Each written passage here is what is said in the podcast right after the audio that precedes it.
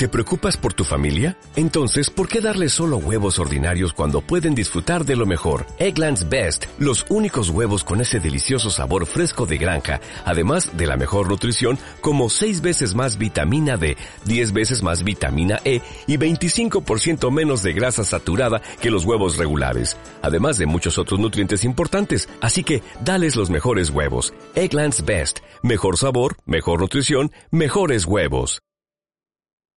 Om Radio, un canal de sonido, energía, frecuencia y vibración, enviando una señal desde la ciudad de Puebla de Los Ángeles, México, para todo el mundo. Hola, hola, ¿cómo están queridos Spotify escuchas? Yo soy CMR y esto es Crecimiento, Mente y Recuperación, tu breve podcast, tu espacio para hablar de salud emocional con invitados profesionales en el área de la salud mental. Y en el episodio número 2 les contaba cómo este acompañamiento de un profesional te puede ayudar a descubrir qué significa esta oscuridad y qué significan estos vacíos. Cada caso, cada persona, es una historia, es un proceso diferente. En el episodio de este platicaba de estos momentos de pasar por la oscuridad, de no querer entrar ahí, de sentir miedo, de sentir culpa, de por no estar siempre en la luz, en la iluminación, que me llevaban a otras conductas nada favorables para mi vida. Y únicamente cuando decido asistir, buscar ayuda, es que encuentro que mi obscuridad y que mis vacíos también me sirven, también son funcionales.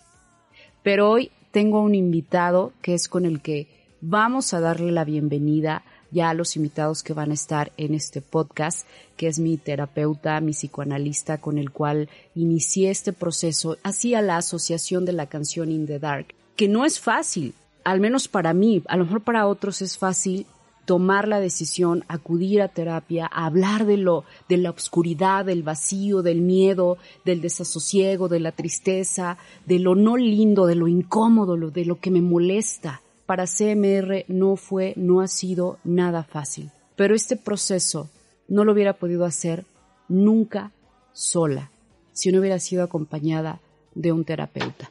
Y para elegir buscar un terapeuta también es otra historia que será para otro podcast, los años que me tardé en tomar el compromiso de realmente quedarme con un terapeuta, porque también andaba brincando de terapeuta en terapeuta, pero eso es para otro podcast. Hoy quiero darle la bienvenida a un psicoanalista, a un profesional que yo me siento muy contenta de, tenerlo y que en el episodio 2 les decía que tiene voz de locutor, que la primera vez que yo lo escucho hablar dije, lo primero que creo que le dije fue eso, doctor, qué bonita voz tiene, tiene voz de locutor. Le damos la bienvenida al doctor Juan José Galeas y Julián, que me da muchísimo gusto tenerlo porque es parte de este proceso, es responsable de que este podcast exista y de que esté inspirado para hablar de la salud, de la salud mental, para normalizar el cuidado de nuestra salud mental, de nuestra salud emocional. Si no hubiera iniciado este proceso terapéutico, este podcast no existiría. Así que le doy la más cordial bienvenida al doctor Juan José Galeas y Julián. Bienvenido, doctor. Qué gusto estar con usted. Muy buenas tardes, Carolina. Muchísimas gracias por invitarme y tener la oportunidad de dirigirme a, sus Spotify, Spotify escuchas. escuchas, ¿sí? Bueno, pues muchísimas gracias por estar aquí. Sí, pues mi nombre, ya lo dijo usted, es Juan José Galias y Julián. Tengo una formación en principio como licenciado en psicología, egresé de nuestra Benemérita Universidad Autónoma de Puebla, y posteriormente eh, hice estudios de maestría y de doctorado en teoría psicoanalítica. Eh, ya tiene algo así como 38 años que me dedico a la clínica psicoanalítica y hasta hace poco también trabajaba como psicólogo clínico. Eh, a la fecha me, voy, me estoy dedicando exclusivamente al trabajo de la clínica psicoanalítica eh, de manera particular y además de que me suelen invitar a dar charlas, este, estoy realizando actualmente algunos estudios que me eh, permitirán ampliar mi formación en el campo de la historia. Pero básicamente eso es lo que, a lo que me dedico, ¿no? Básicamente, pequeño el, el, currículum. Doctor, en este programa, en este podcast siempre estamos haciendo referencia, hay un hashtag que decimos normalicemos la salud mental. Y siempre hablamos salud mental, salud mental. Pero, ¿qué es la salud mental? Eh, muy, buena, muy buena pregunta para, para abrir boca. La salud mental es algo que no existe. No, eh, doctor, ¿por qué? Entonces... Eh, no, no, existe, pero está pintado en el horizonte. Es como el horizonte. Buscamos eso porque no lo tenemos. Y no tenemos la salud mental eh, por dos razones. Una, se nos ha hecho creer, desde hace mucho tiempo, que la salud mental es algo así como el paraíso terrenal, un lugar al que llegamos. Al que quiero, aspiro llegar. Ah, uno aspira a llegar, pero se nos ha hecho creer que vamos a llegar a ese lugar y nos vamos a quedar ahí.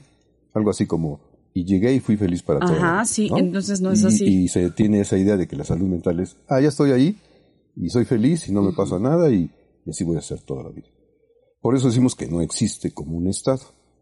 Existe como una meta, como un objetivo, como la línea del horizonte, que, como usted lo dijo, aspiramos a llegar. Y entonces con la, con el, la salud mental nos pasa algo así como con la búsqueda de la perfección. No somos perfectos, pero podemos ser perfectibles. No hay salud mental como un estado, pero podemos acercarnos a tener un estado mental. Es difícil usar estas palabras, me voy a permitir usarlas, aunque a lo mejor más de un colega estaría en condiciones de establecer un debate y se busca una especie de equilibrio entre mis pensamientos, mis afectos, mis conductas, de tal manera que estos tres registros puedan alinearse e ir en una dirección, que es a lo que solemos luego decir actitudes congruentes. Pienso lo que siento y lo que pienso y lo que siento me llevan a actuar en una dirección. Diferente a cuando decimos tienes una actitud incongruente, eh, que es pienso una cosa, pero siento otra y hago, otra. completamente distinta, ¿no? Y es cuando los que nos rodean dicen, oye, ¿qué te pasa? Eh, ¿Estás loco? ¿O no tienes salud mental? ¿O no tienes equilibrio? Pues sí, porque esos tres registros no están alineados en una misma dirección, lo cual genera un conflicto en el propio sujeto.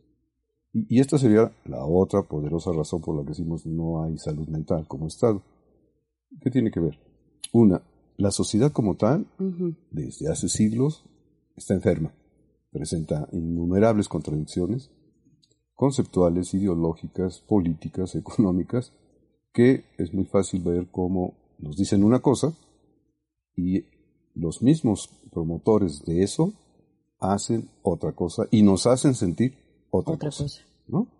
Eh, por ejemplo, cuando hay una guerra, ¿verdad?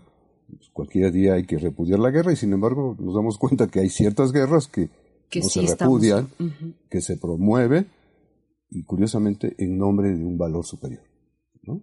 Como si la muerte mm, pudiera estar por encima de, ¿no?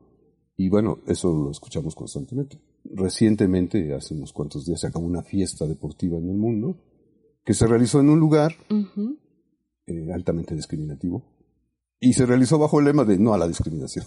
¿Sí? Entonces ahí tenemos un ejemplo de incongruencia y de no salud mental. ¿sí? Tanto para los que habitaban en ese lugar como para incluso los que fueron y tuvieron experiencias que dicen, oye, pues es completamente eh, confuso lo que ahí se dice. ¿no? Entonces, en principio, la sociedad como tal, pues, adolece de una mínima salud. ¿no? Y como nosotros somos parte de la sociedad y nos formamos en ella, pues de ahí se deriva que, pues, por supuesto, carecemos de, esa salud, porque el otro factor muy importante es que a diferencia de lo que se nos ha hecho creer en el kinder, en la primaria y a veces en otras instancias de formación, eh, de que el ser humano es bueno, pues lamentablemente hemos descubierto los que nos dedicamos a esto que el ser humano por sí mismo no es bueno. Por naturaleza. Abriga tendencias que pueden ser consideradas favorables, amorosas, pero de la misma manera el ser humano abriga tendencias del orden mortífero, del orden del odio. Y quienes me están escuchando seguramente, si se hacen este, un ligero eh, análisis. de conciencia, caerán en la cuenta de que efectivamente han llegado, hemos llegado en algún momento a sentir odio, coraje, rabia, y lejos de avergonzarnos de ello, nos sentimos bien. Y a veces incluso ejercitando ese odio, ejercitando esa violencia, aunque nos han dicho que no es bueno, cuando lo hacemos, experimentamos muchas satisfacciones. Y eso se produce a todos los niveles, lo cual hace que entonces el ser humano, lejos de esa idea de que es bueno por sí mismo, en realidad es un ser humano en conflicto, entre sus tendencias amorosas y sus tendencias mortíferas. Nunca está en paz, siempre está en esta lucha y si entendemos que ese sujeto que está en conflicto se relaciona con otros que están en conflicto, podemos entonces considerar como lejos de la salud mental el ser humano se debate constantemente en un campo de conflicto. Doctor, entonces la dualidad es lo que nos conflictúa, lo que nos enferma, estar en esta dualidad. Eh, nos conflictúa, nos enferma y nos constituye. Es decir, los seres humanos estamos hechos de tendencias mortíferas y de tendencias amorosas. Eh, a veces se piensa que lo mortífero por sí mismo habría que desterrarlo, pero es que esa tendencia mortífera, por ejemplo, ha llevado al ser humano a escalar en, su, en el plano este, de las demás especies, y si hace siglos éramos una especie sumamente endeble, frágil, lo seguimos siendo, y sin embargo, nuestra agresividad la hemos de alguna u otra manera utilizado para ir escalando, y ahora, para bien o para mal, nos jactamos de ser los dueños de este planeta. Y ya no somos tan vulnerables ni tan frágiles como antaño. Antes. Y en buena medida tiene que ver con que esa tendencia agresiva, esa tendencia de apoderamiento, ha llevado al humano en algún momento a, poder superarse. Sin embargo, en esa misma tendencia está su contradicción, está lo que tiende a aplastar al ser humano. Doctor, el hashtag de este podcast es normalicemos la salud mental, pero después de todo lo que me acaba de decir, ¿Es posible normalizar la salud mental? Entonces creo que creo que voy a cambiar el hashtag de este podcast. Eh, eh, ahorita me hace usted pensar que el hashtag podría ser algo así como eh, aceptemos y trabajemos la dualidad del humano. ¿no? Aceptemos y trabajemos la conflictividad humana. Porque si no, nos vendemos la idea de que el ser humano es un ser bueno, bonito y sin conflicto alguno, ¿no? Y que solo algunos que enloquecen o excepcionalmente solo algunos están mal. Es completamente al revés, ¿no? Sí. Solo algunos excepcionalmente, pero verdaderamente muy excepcionalmente, podrían decirse que están exentos de conflicto. Eh, usted puede ver personas que andan por la calle y que uno dice, pues parece que no le duele nada. Nuestro trabajo nos brinda la oportunidad de escuchar lo más íntimo del ser. Y cuando ese ser va incluso aquel que podríamos pensar que no le duele nada, empieza a hablarnos de sus conflictos y nos permite darnos cuenta de que aun cuando puede ser funcional la persona, no deja de tener conflictos. Y a veces, y eso es lo que distingue a los seres humanos, a veces ese conflicto es tan agudo que incluso atenta contra la funcionalidad de los sujetos. Lo cual no quiere decir que los sujetos que sean funcionales carezcan de conflictos, solo que pueden manejarlo de una mejor manera. Y otros nos conflictuamos por completo, digo, y llegamos en el mejor de los casos a terapia. En el mejor de los casos, ¿no? Llegamos a buscar ayuda. Pero a partir de este episodio, queridos Spotify, escuchas, mi hashtag ya valió gorro. ya valió, ya valió gorro, o quisiera decir la otra palabra, pero por respeto a mi terapeuta. Ay, si el terapeuta me conoce mejor que nadie, sí que ya valió madres este, este hashtag porque pues normalicemos la salud mental, me acaba de decir que pues estoy como que en un sueño guajiro, ¿no? Como muy en la nube rosa. Ay, normalizar la salud mental. Sí, sería tanto como pensar la sociedad está normal.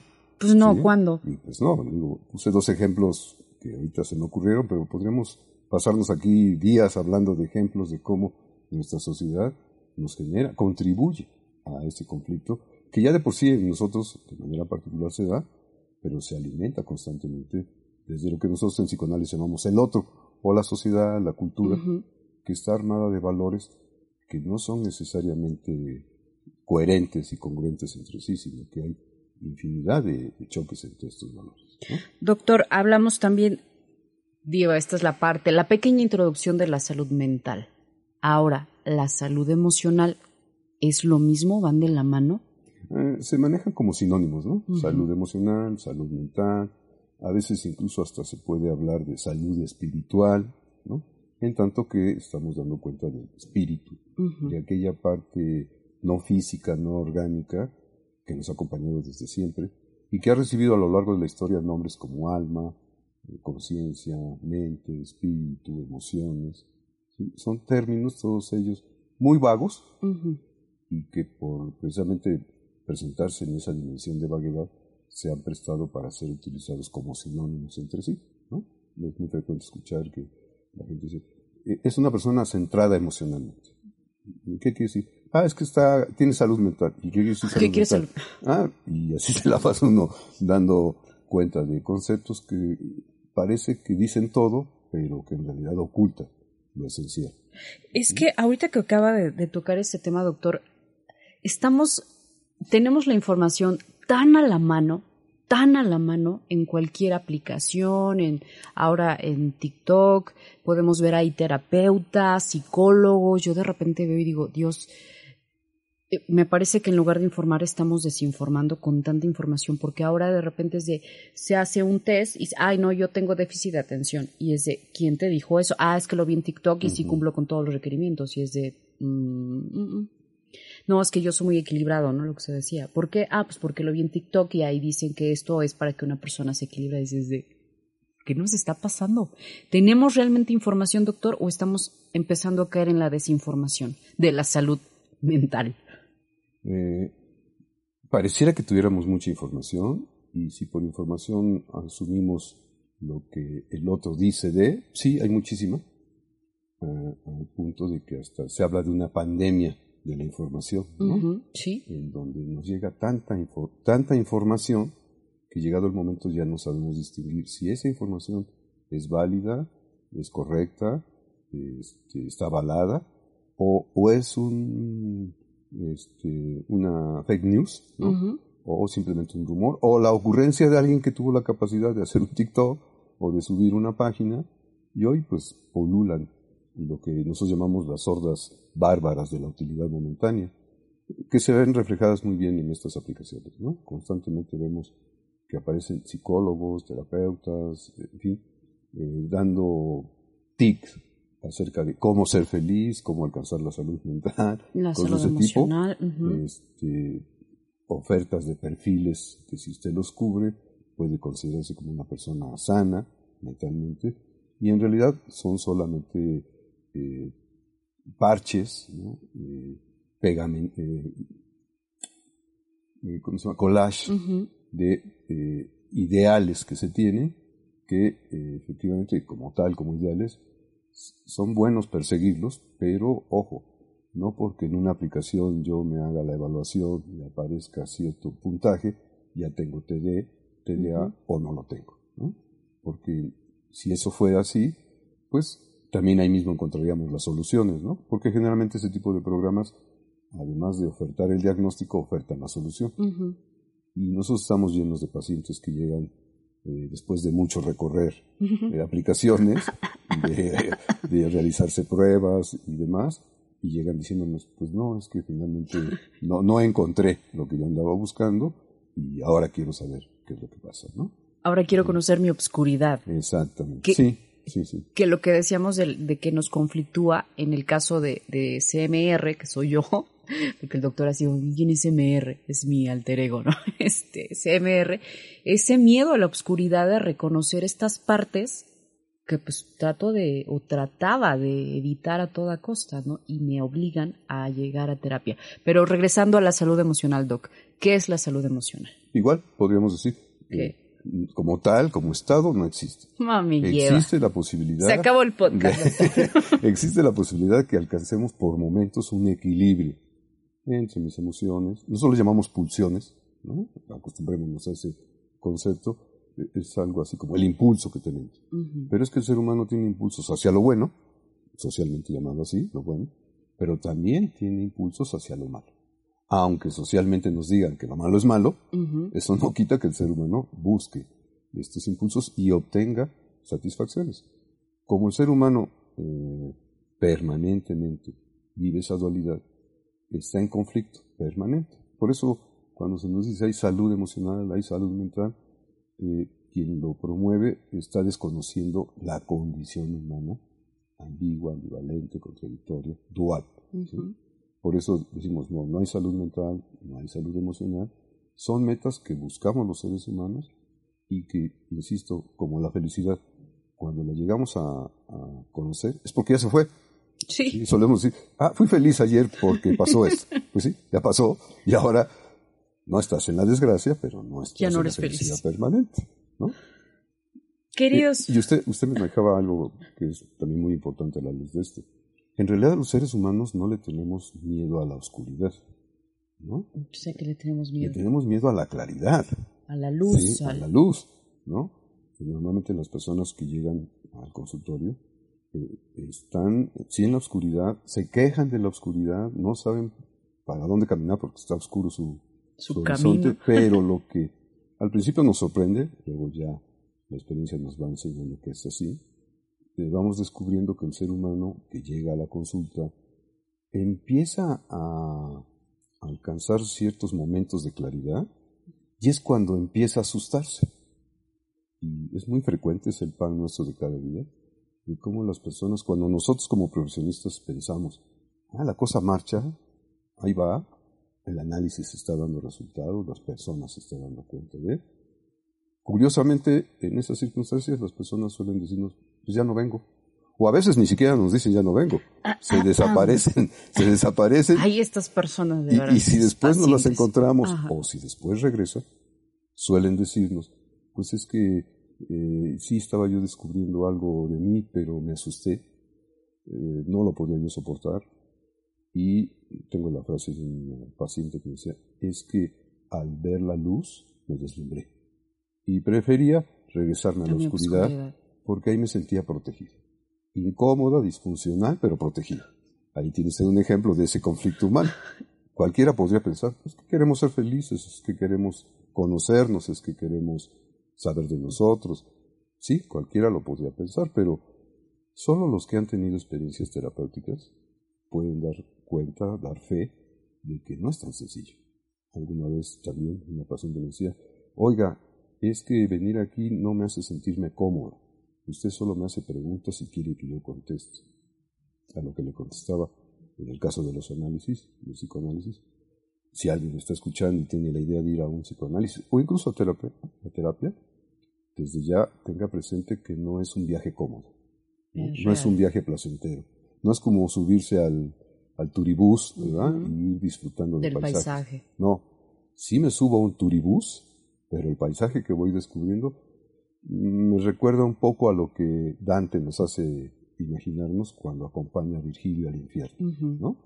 Vamos viendo escenarios nuestros, paisajes nuestros, momentos nuestros que la verdad nos asustan, nos entristecen, nos entumecen y a partir de eso se genera en el sujeto algo que nosotros llamamos resistencias. ¿Resistencias a qué? A querer saber más de uno. Eh, si hay un lema que nos guía, es un, es un lema que hace siglos los griegos eh, tallaron en piedra en uno de los oráculos de Apolo, en la ciudad de Delfos, que eh, se llama Noti Salsum. Traducido a es conócete a ti mismo. E, esa es la regla de oro, en el caso de los psicoanalistas, acompañar a nuestros eh, analizantes a que se conozcan, porque en la medida en que se conozcan, se van a fortalecer.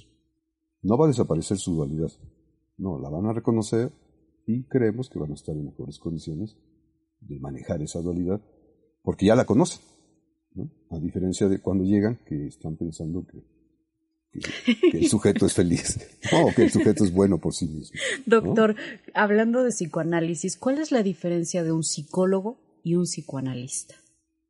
Mm, hay varias diferencias. La primera es de formación y podríamos decir incluso de concepción. Eh, antes de hablar de la bueno, para entrar a hablar de la psicología, en realidad no hay una psicología. A todos los que estudiamos psicología nos pasa que cuando queremos estudiar psicología decimos, quiero estudiar psicología, como si fuera una. Pero en realidad esta disciplina, si bien como tal empezó a llamarse psicología apenas en el siglo XIX, en 1890 y tantos, cuando se crea el primer laboratorio, eh, si, si bien solemos por uso y costumbre llamar la psicología, hay muchas concepciones de la psique Y por lo tanto hay varias psicologías. Ahora, todas esas disciplinas que caben dentro de lo que llamaríamos la psicología tienen como principal característica una concepción, que es la de asumir que el ser humano es un ser humano consciente, que se da cuenta de, lo que ocurre en, el exterior y en el interior. Y eh, ahí es donde entra la diferencia con el psicoanálisis. Los psicoanalistas eh, sabemos que el ser humano tiene una capacidad de conciencia que le permite percatarse de lo que ocurre afuera de él y hasta cierto punto también le permite esa conciencia percatarse de algunos estímulos que se mueven desde su interior. Pero esta es la principal diferencia. En psicoanálisis descubrimos que eh, el principal territorio de la vida psíquica del ser humano es lo que nos llamamos inconsciente. ¿Y qué quiere decir lo inconsciente? Pues quiere decir que la conciencia, esa de la que los psicólogos eh, nos ufanamos, que existe, porque sí existe, lo inconsciente no es reconocido desde la conciencia. Está ahí incluso desde antes de la conciencia. Se va forjando desde el momento en que nacemos, cuando empezamos a percibir estímulos visuales, olfativos, táctiles, que los vamos grabando. Somos como un cassette que se pone en marcha y que a partir de que se pone en marcha graba todo. Lo que usted quiere que se grabe y lo que usted no quiere que se grabe. Como por ejemplo en este estudio, ¿no? Hay cosas que ustedes quieren grabar, pero seguramente que cuando termina el programa dice, oye, se grabó este ruido. No estaba en el plan grabar el ruido, pero la grabadora es capaz de eh, recibir esto. Nuestro inconsciente, si me permiten esa comparación, es, algo así, como una grabadora, que una vez que nacemos se echa a andar y graba todo lo que nosotros oímos, vemos, olemos, sentimos, y lo asociamos básicamente a dos dimensiones, placentera o displacentera. y, todo esto, para la conciencia, la mayor parte de estas grabaciones pasan desapercibidas. Para que la gente pueda darse un poco más a la idea de lo que estoy hablando, voy a meter un concepto que es muy común. Tengo mis traumas, ¿no? ¿Y a qué se refiere que tengo mis traumas?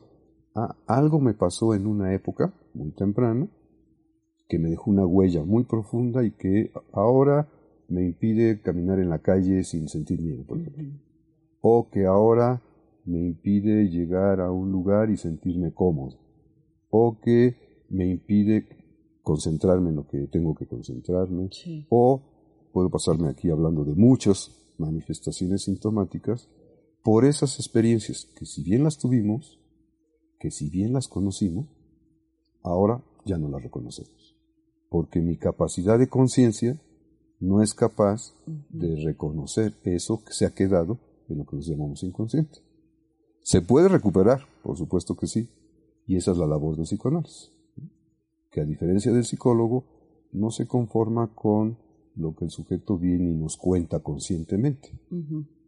Eh, y no porque la persona sea mentirosa, no, sino porque como esa persona no es consciente del inconsciente, hay muchas cosas que en Él están, y curioso, aunque saben que están en Él, no sabe que lo sabe.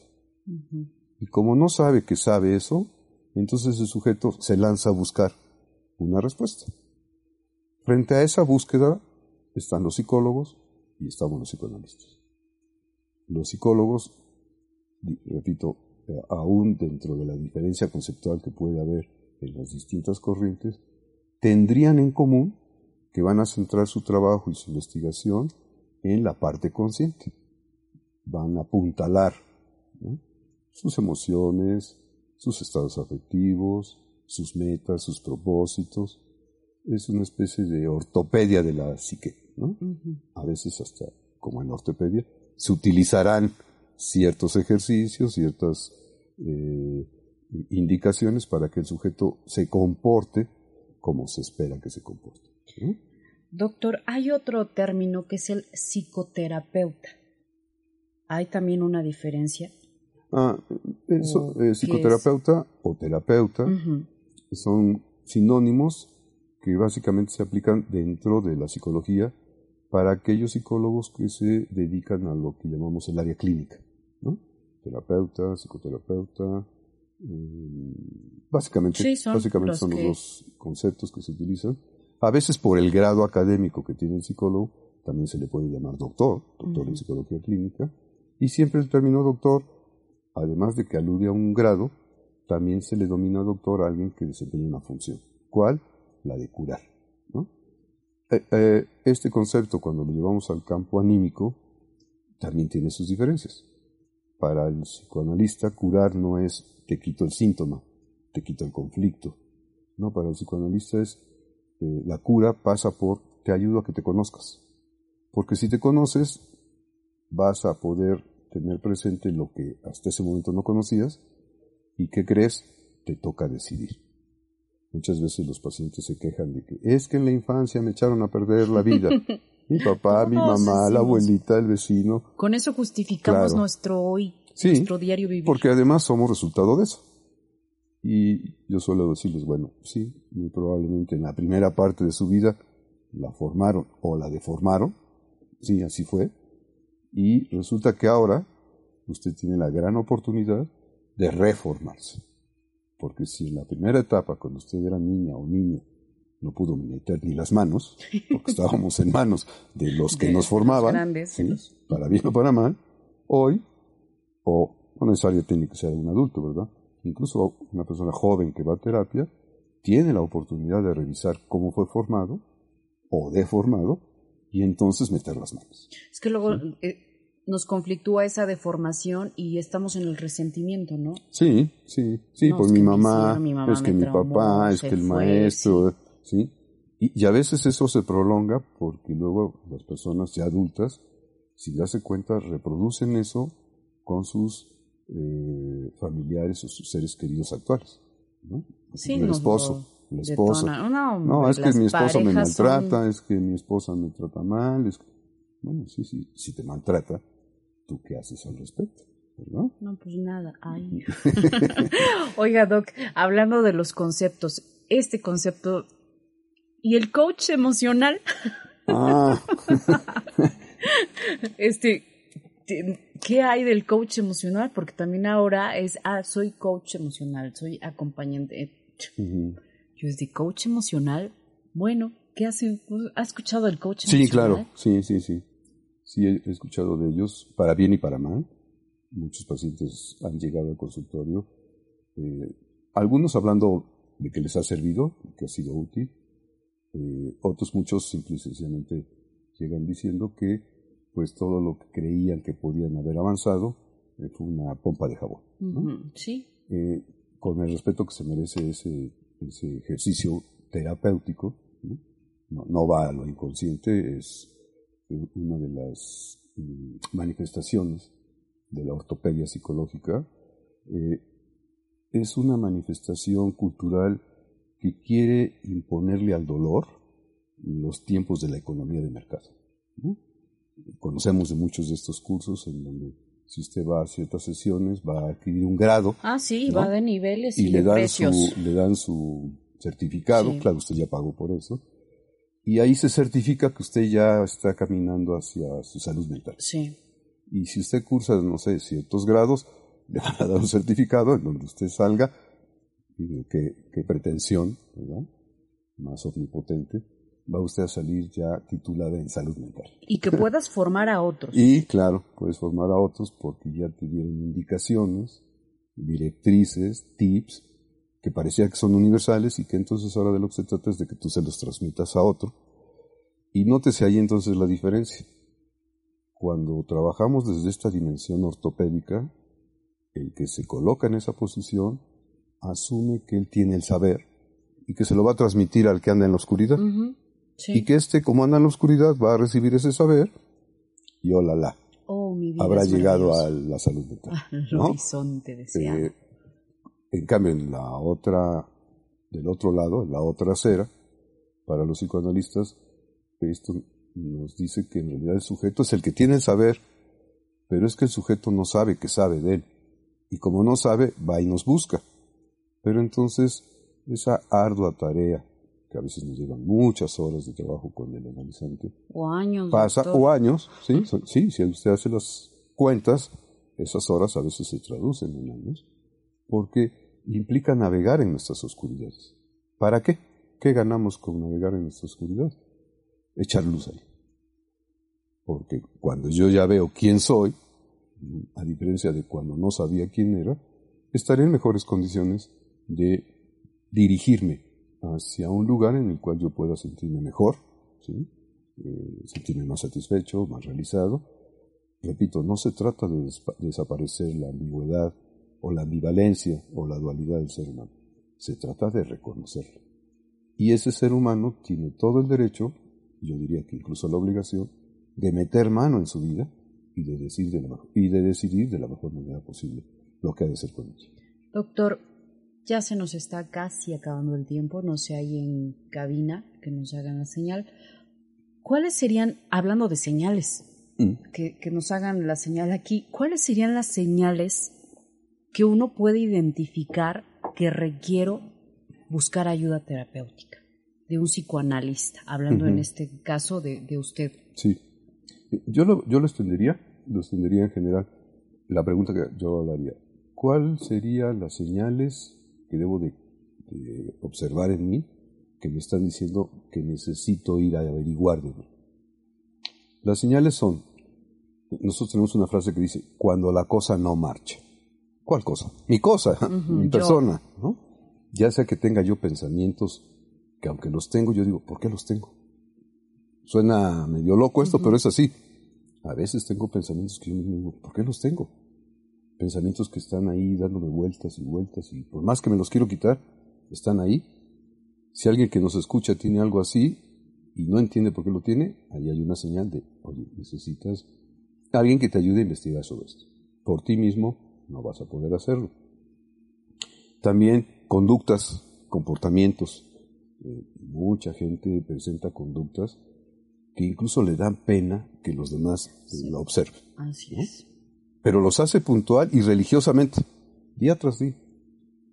Y la primera persona que dice, yo no sé por qué hago esto, es la persona que lo hace.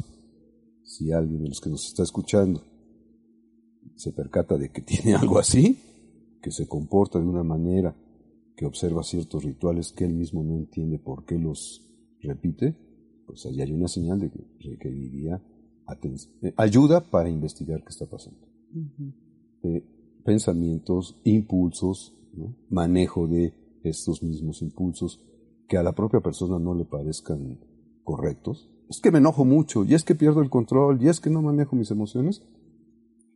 Si alguien que nos escucha vive esto y por más esfuerzos que ha hecho para conocer sus impulsos, para manejar sus emociones, para saber qué está pasando con él, y no lo ha logrado, esa sería otra señal de que la persona requiere de una ayuda profesional.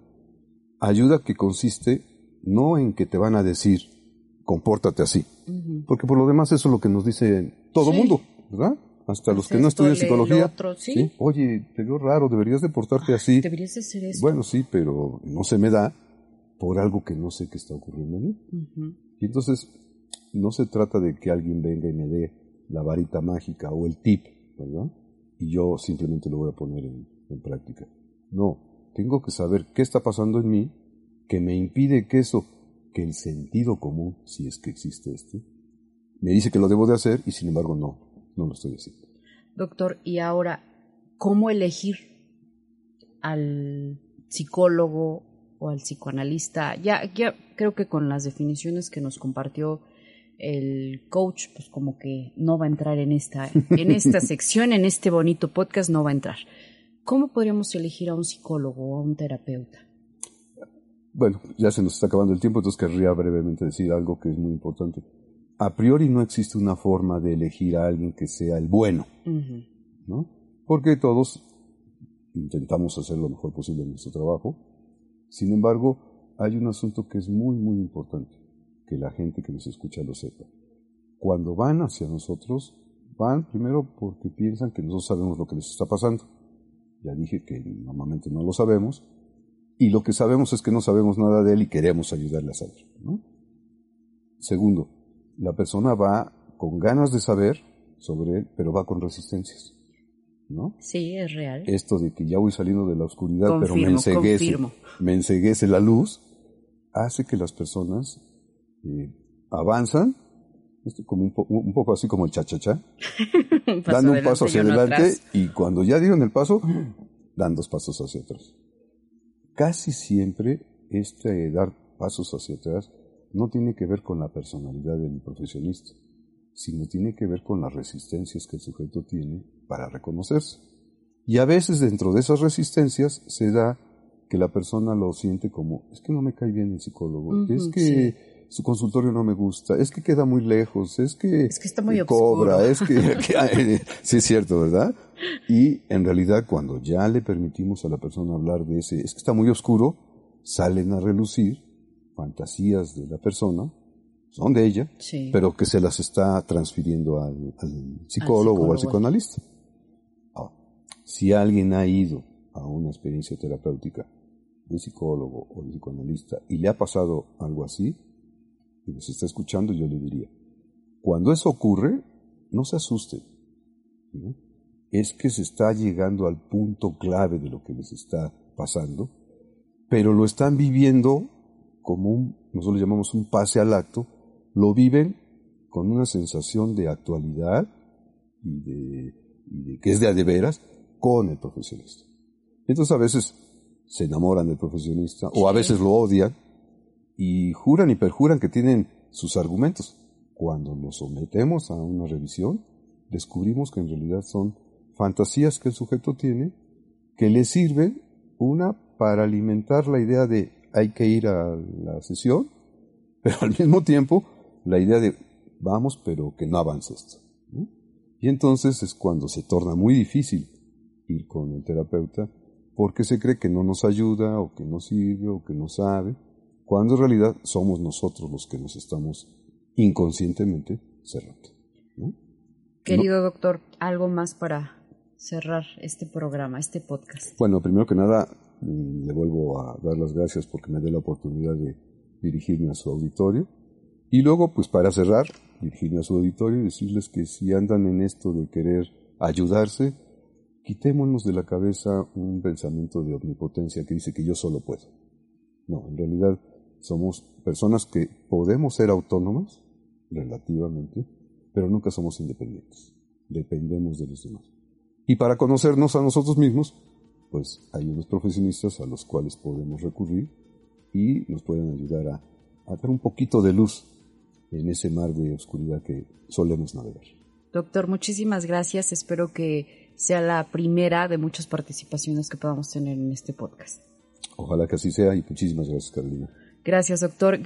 Queridos Spotify escuchas, después de la entrevista con nuestro invitado, el doctor psicoanalista Juan José Galeas y Julián, el hashtag de este programa, Normalicemos la Salud Mental, al parecer ha llegado a su fin. Sí, así es. Después de decirnos que, la salud mental, normalizarla, no es posible, este hashtag ya valió madres. Esto es lo que nos hace nuestro psicoanalista invitado cada vez que uno va a terapia con él. Te hace derrumbar estructuras. Eso es lo que pasa cuando vas a terapia. Te replanteas lo que habías normalizado. Pues nuestro invitado del día de hoy, psicoanalista, próximamente en este 2023 estará dentro de la programación de OM Radio. Y seguramente nos estará ayudando a desnormalizar la salud mental para encontrar un equilibrio en nuestra salud emocional. Hashtag, ya no tenemos hashtag por ahora. Que tengas un excelente día. Hasta la próxima.